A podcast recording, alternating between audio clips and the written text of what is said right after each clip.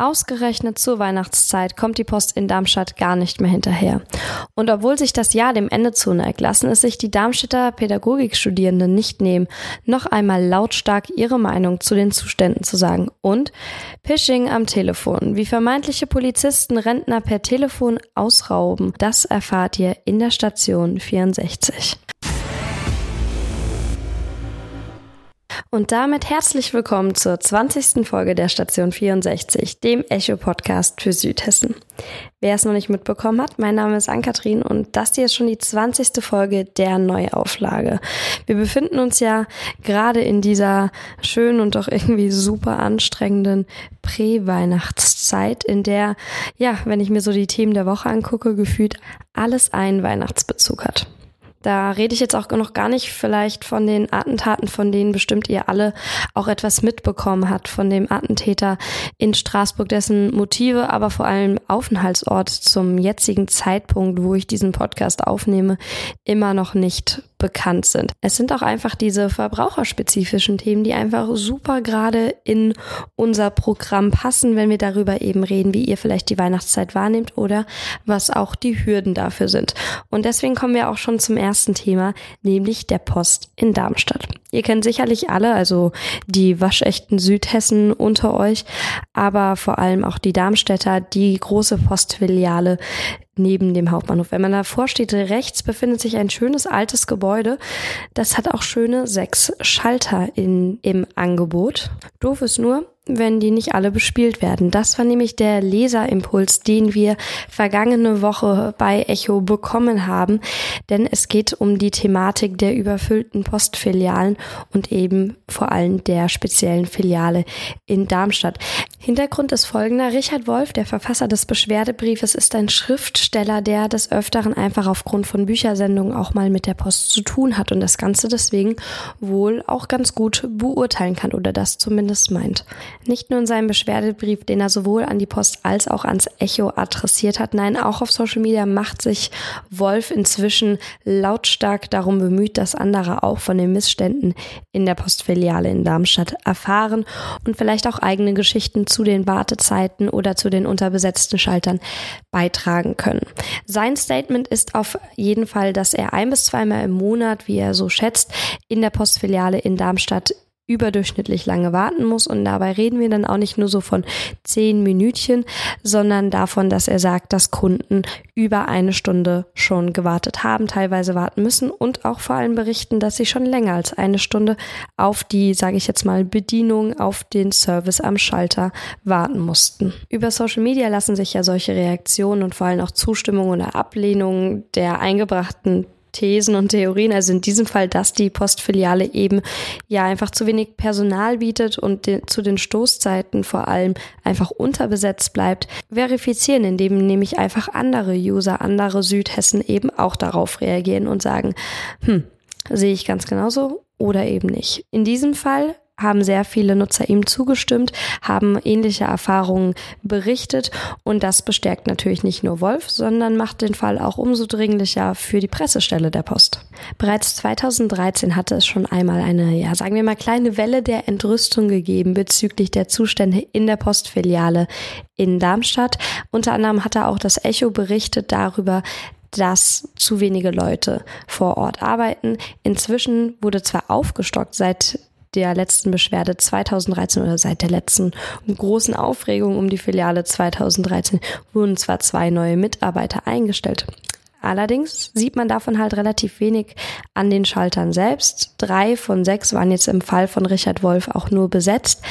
Die Pressestelle rechtfertigt sich allerdings damit, dass ja auch noch Menschen im Hintergrund arbeiten würden und dass es nicht nur drei Mitarbeiter gibt, die zu den Stoßzeiten eben in der Poststelle arbeiten. Hartmut Schlegel, einer der zuständigen Sprecher von Seiten der Postbank Pressestelle, äußert sich natürlich auch zu den Vorwürfen und der sagt wiederum, das Ganze sei eigentlich komplett fernab der Realität unsachlich. Er weist zudem darauf hin, dass es bis Ende Januar auch eine zusätzliche Ganztagskraft gibt, die die Filiale eben unterstützen soll, um den ganzen Paketen auch wirklich Herr zu werden. Es war ja auch, wie wir schon vor kurzem besprochen hatten, zuletzt erst der Black Friday, der Cyber Monday. Wir sind halt auch einfach bestellwütig, muss man auch mal dazu sagen. So ein bisschen Selbstkritik will ja auch mal geübt werden. Übrigens, während sich in Darmstadt noch darüber beschwert werden kann, dass es zu wenige Schalter gibt, die geöffnet sind, haben die Leute in Eppertshausen noch ganz andere Probleme, denn dort schließt jetzt eine ganze Postfiliale. Dort hat letzte Woche nämlich die Inhaberfamilie verkündet, dass sie das Geschäft nicht mehr weiterführen wird. Das Ganze muss jetzt mit einem Schreibwarengeschäft und Kiosk, also beides in einem zusammengelegt werden. Das heißt, es gibt dort jetzt quasi den Multistore, Kiosk, Schreibwarengeschäft und Postfiliale. Dadurch verbessern sich auch erst einmal die Öffnungszeiten. Allerdings ist das natürlich auch ja wie bei jedem Geschäft, das in eher kleineren Fußgängerzonen und an eher kleineren Plätzen in kleineren Städten und Dörfern in Südhessen, aber auch in ganz Deutschland schließt, immer doch ein Verlust. Ich denke, es ist eine komplexe Situation. Auch eine Postfiliale hat ja nur bedingte Infrastruktur und Ressourcen, die sie sowohl personell als auch finanziell nutzen kann. Deswegen, ja, Richard Wolf hat da bestimmt einige schlimme Situationen schon erlebt, einige vor allem nervenaufreibende Situationen und vielleicht ihr ja auch. Vielleicht sagt ihr, hey, kenne ich oder boah, nee, eigentlich ähm, läuft bei mir mal alles super. Ich gehe da immer montags nachmittags hin und freitags nachmittags und alles ist gut. Ich habe noch nie länger als zehn Minuten gewartet. Wer weiß. Ihr könnt uns gerne eine Mail schreiben und uns von euren Erfahrungen berichten oder euch vielleicht auch einfach auf Social Media an dieser kleinen lokalen Debatte beteiligen. Das Ganze könnt ihr über eol-kontakt.vrm.de direkt zu uns in die Online-Redaktion natürlich auch senden. Die Jugend, die steht für gar nichts mehr ein. Aber die Franzosen, die gehen für alles auf die Straße. Das sind so zwei, ja, stereotypische Aussagen, die man bezüglich von Demonstrationen und Protesten treffen könnte. Aktuell findet auf jeden Fall das der Franzosen-Anwendung, denn mit den Protesten der Gelbwesten ist jetzt schon seit, ich glaube, nunmehr zwei Wochen sehr viel Aufregung in dem Land. Aber die Deutschen können das auch und vor allem die Südhessen, die jungen Südhessen können das auch und haben das jetzt einmal mehr in Darmstadt bewiesen. Denn es geht um die Proteste des Fachbereichs und vor allem des Bachelor of Arts Pädagogik an der TU. Somit ist es schon das dritte Mal, dass in den vergangenen Wochen eine studentische Bewegung in den Nachrichten ist. Zuerst hatten die Architekturstudenten beklagt, dass es einfach an Geldern und vor allem einfach auch an ja, einer gewissen Wertschätzung für ihren Studiengang an der TU fehle. Deswegen hatten sie einen Protestzug durch die Innenstadt geplant und nun kritisiert auch die Darmstädter Asta den Adolf Messer Preis, der einmal im Jahr sowohl an Studierende der TU Darmstadt als auch an Studierende Vorsitzende der Johann Wolfgang Goethe Universität in Frankfurt verliehen wird. Hintergrund dafür ganz kurzer Exkurs. Adolf Messer war ein Mitläufer, also gerichtlich eingestufter Mitläufer und ehemaliges NSDAP-Mitglied während der nationalsozialistischen Zeit im vergangenen Jahrhundert. Und genau einfach muss man gar nicht mehr dazu sagen. Aus diesem Grund möchten die Studierenden diesen Preis nicht mehr, zumindest nicht ohne eine ja gewisse Aktion der Stiftung, eine gewisse Aufarbeitung entgegennehmen. Und nun liegt es eben in den Händen der TU-Studenten im Bereich Bachelor of Arts Pädagogik, ebenfalls für ihre Sache einzustehen. Was diese Sache ist, das kann uns Kai besser erklären, der nämlich aus der Fachschaft Pädagogik für diesen Podcast einmal unsere Fragen beantwortet hat. Im Grunde genommen protestieren wir gegen die Unterfinanzierung, die allerdings nicht nur unseren Fachbereich betrifft, und aus der heraus eine, eine, eine Überlastung unserer ProfessorInnen, der Mitarbeitenden und ähm, der Verwaltungskräfte erfolgt. Und das spüren wir natürlich in der Lehre auch selbst ähm, im Studium. Das äußert sich darin, dass weniger Seminare angeboten sind oder Seminare überfüllt sind, dass Abgaben sehr lange brauchen, bis sie korrigiert sind, dass viele Referentinnen und Referenten von extern eingestellt werden, also die nicht sowieso bei uns arbeiten und die werden halt auch super schlecht bezahlt und können nur ein paar Prüfungen machen. Und die Auslöser der Pro des Protests ähm, sind quasi das letzten Monat auf einmal die Sprache davon war, unseren Studiengang auszusetzen und dass einer unserer Professoren in Pension geht und wir nicht genau wissen, was da passiert und die Empfehlung bekommen haben, da eine starke inhaltliche Anpassung und Änderung vorzunehmen in der Professur. Nun könnten böse Zungen ja erstmal sagen, ja, was bringt's denn eigentlich? Was kann das denn jetzt für einen Unterschied machen? Was würdet ihr sagen? Wie stehen aktuell eure Chancen, wirklich etwas zu erreichen mit eurem, ja, Trauerzug, mit eurem Protest? Ja, unsere Chancen schätze ich eigentlich gut ein. Es wurde jetzt gerade diskutiert in unserem Institut, ob der Studiengang ausgesetzt wird. Und wir haben es geschafft, dass dies nicht passiert. Wir waren da mit etwa 50 Studis auch in der Sitzung und haben einige Präsenz gezeigt.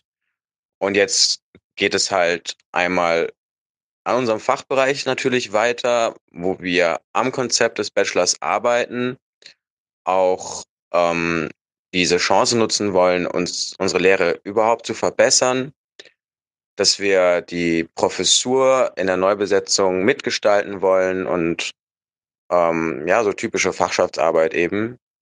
Und des Weiteren vernetzen wir uns mit anderen Fa Fachbereichen, denen es eben ähnlich geht und mit denen zusammen wir auf höherer Ebene quasi für mehr Mittel an der Uni demonstrieren. Neben der Fachschaft haben auch Mitglieder der Gewerkschaft Erziehung und Wissenschaft, der GEW, mit eingestanden, aber auch nicht nur die Studenten selbst oder die Studierenden selbst, sondern auch wissenschaftliche Mitarbeiter der TU hatten sich dafür jetzt engagiert. Und ja, ihr habt Kai gerade eben gehört, gerade sieht es gut aus. Der Studiengang, eines der Herzstücke des Pädagogikinstituts, wird erstmal nicht abgeschafft, wie es weitergeht. Ja, das ist aber auch noch nicht so hundertprozentig entschieden und bedeutet auf jeden Fall noch eine, ja, nicht nur spannende, sondern auch wirklich vermutlich anstrengende Zeit für die Studierenden, die sich da auch wirklich für die Förderung ihres Studiengangs einsetzen wollen.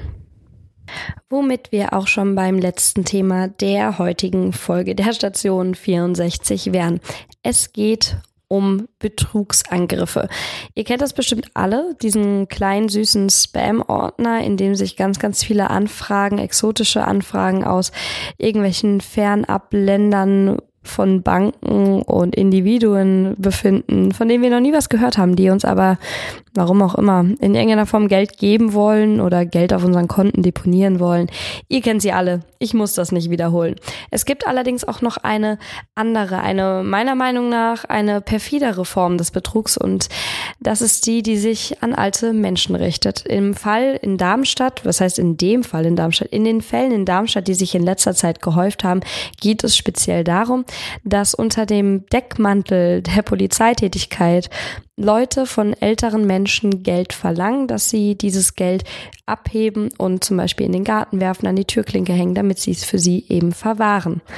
Der Hintergrund ist, dass sich Banden als Polizeibeamte ausgeben am Telefon und dadurch eben das Geld erbeuten wollen. Früher waren das eher die Enkelmaschen, die kennt ihr vielleicht auch noch, bei denen es dann hieß, ja, hier, ich bin dein Enkel und vielleicht hat die Omi schon lange nicht mehr mit dem Enkel telefoniert und weiß nicht mehr, wie er klingt und händigt ihm dann Geld aus, weil er das eben aktuell gebrauchen könnte. 236 falsche Polizisten waren hessenweit 2015 aufgefallen. 2017 waren es schon 2214. Entschuldigt die Empörung in meiner Stimme, aber diese Zahlen aus dem Artikel bei Anrufbetrug von Echo Online, die machen mich wirklich wütend. Der Gedanke, dass Menschen ihr gesamtes Geld abheben und es vermeintlichen Polizisten zur sicheren Verwahrung und zur Einzahlung in ein anderes Konto oder sonstiges geben, das macht mich wirklich wütend. Nicht, weil die älteren Menschen dumm sind, denn die rhetorischen Maschen und dieses ganze Einreden auf die Menschen, das klappt einfach. Und das klappt auch nicht nur bei älteren Menschen, das kennen wir alle, dass wir uns mal zu irgendwas haben überreden lassen. Von irgendeinem Straßenverkäufer, von Promotern, die uns in ein Abo locken. Also jeder kennt das und es macht mich wirklich persönlich auch wütend, dass es ausgerechnet die trifft, die gegebenenfalls keine Ahnung von Technik, Unsicherheiten haben, vielleicht keine Familienangehörigen oder nächsten Verwandten haben, die ihnen damit helfen könnten und die deswegen einfach so schutzlos dem gegenüber sind. Vor allem, weil es meistens um das gesamte Geld geht. Es geht meistens um die gesamten Ersparnisse und ja, die haben bei einer älteren Dame eben aus Südhessen beziehungsweise aus Hessen ganze 400.000 Euro betragen. Das muss man sich mal auf der Zunge zergehen lassen, wie viel Zeit und Arbeit vermutlich in diesem, in diesem Geld, in diesen Anlagen steckt, die dann einfach, ja, geklaut wurden. Mir nichts, dir nichts, einfach weg da dieses flächendeckende Phänomen vermutlich von Banden, die aus Südosteuropa aus operieren mit Verbindungsleuten, die dann eben in Darmstadt und Umgebung sitzen, passieren, ist es auch wichtig, dass für eine gewisse Aufklärung gesorgt wird. Aber wie schon gesagt, viele ältere Menschen sind natürlich abgeschnitten, sowohl von persönlichen Kontakten als auch von elektronischen Verbindungskanälen, Kommunikationskanälen. Deswegen gehen die Beamten aus Darmstadt und Umgebung sogar in solche, ja, sage ich mal jetzt Senioren Seniorentreffs, Seniorenrunden, Altersheime, um dort eben auch wirklich vor Ort dafür zu sensibilisieren. Aber da ist ein bisschen zivilgesellschaftlicher Gemeinschaftsgedanke gefragt. Vielleicht habt ihr auch einen älteren Nachbarn, eine ältere Nachbarin, mit denen man über diese Problematik auch einfach mal bei einem gemeinsamen Kaffee reden kann. Und dann kann man auch schon darauf hinweisen, dass es eine polizeiliche Beratungsstelle in Darmstadt gibt, in der Orangerie Allee 12.